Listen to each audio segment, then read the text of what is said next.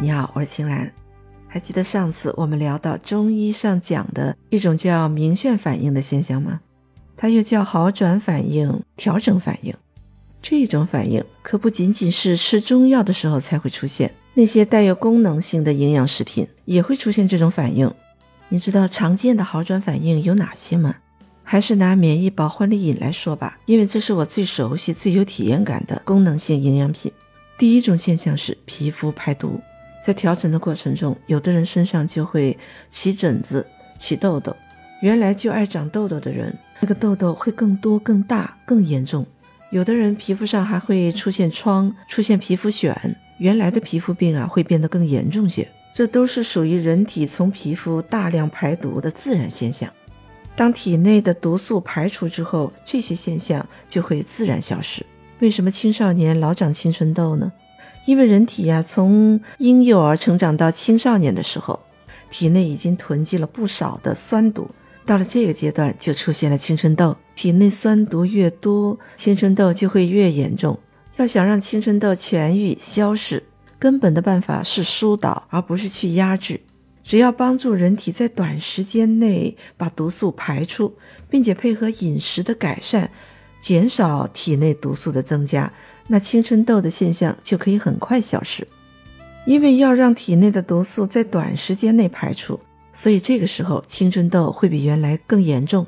但是当这些毒素都排完之后，皮肤细胞再生了，痘痘就都消失了。这就是皮肤排毒的反应。还有人在服用的过程中会出现一些疼痛，像头痛、胃痛、关节酸痛。这又是怎么回事呢？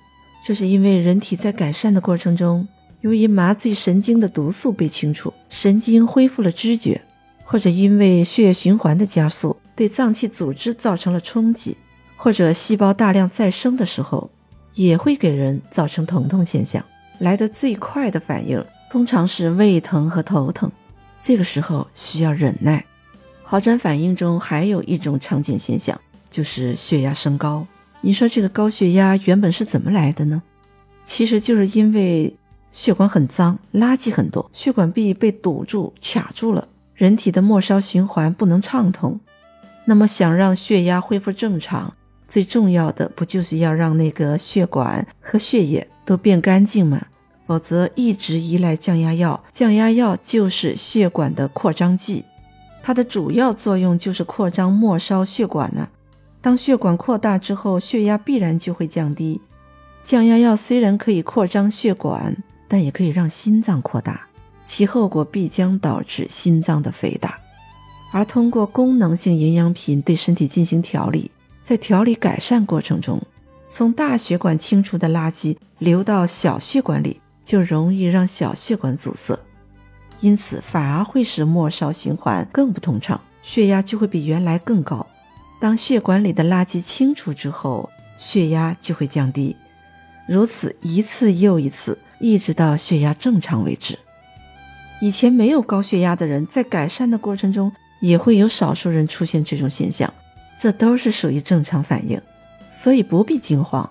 在好转反应中，如果这个血压高的有点让人不舒服了，可以配合服用少量的降压剂，或者将调理品减少用量，但是一定不要中断。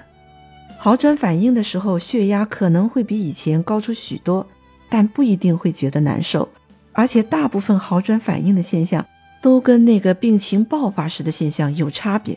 这种反应不会像病情真正爆发时那么痛苦、那么难受，所以不必担心，不用害怕。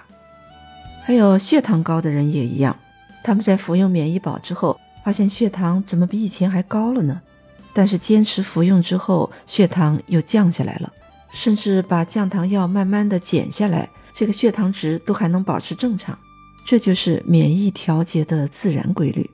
好转反应的现象其实还有很多，像有的人吃了感觉上火了，喉咙疼了；有的出现便秘，有的月经量变多了，等等。这些反应因人而异，但都只是短暂现象，在改善过程中有很多小毛病。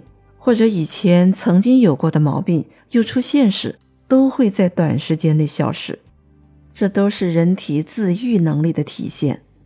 假如一个人他只希望病痛能得到短暂性的缓解，那么很可能就终身要受尽病魔的折腾和摆布。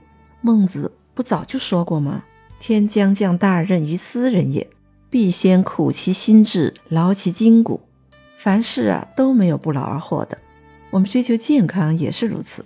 只有经受一番调理反应的考验之后，才能最终获得健康快乐的美好人生。治病如同治水，有两种方法：抑制和疏导。痛则不通，通则不痛。抑制的方法会使我们人体各种排毒管道变得更加不通畅，引发更多的病痛。但很多人都已经习惯了这种治病方式，认为只有这种能够让人马上不痛苦的方法才叫治病。其实，想获得健康，最重要的是靠人体的自然治愈能力来疏导全身的运作。所以，恢复和提高人体的自然治愈能力，应该是最根本的健康之道吧。最后有个问题，你说这个明眩反应是不是一种副作用啊？这两种情况那可是完全不同的。明眩反应是一种正常的好转反应，后者呢是药物产生的毒副作用。明眩反应一般情况下和患者的体质、病情有直接的关系。而药物的副作用则不同，这副作用对任何人来说都是一样的。明眩反应一般情况下是由重到轻，反应的程度随着疾病的减轻而逐渐消失；副作用却是由轻到重，甚至可以导致死亡。体质好的人明眩反应一般不太明显，副作用则不然。不管体质的好坏，使用之后都会有毒副作用。总之，明眩反应是暂时性的，不是每一个人都会发生。好吧，我们今天就先聊到这，别忘了关注、收藏，也期待你点赞留言。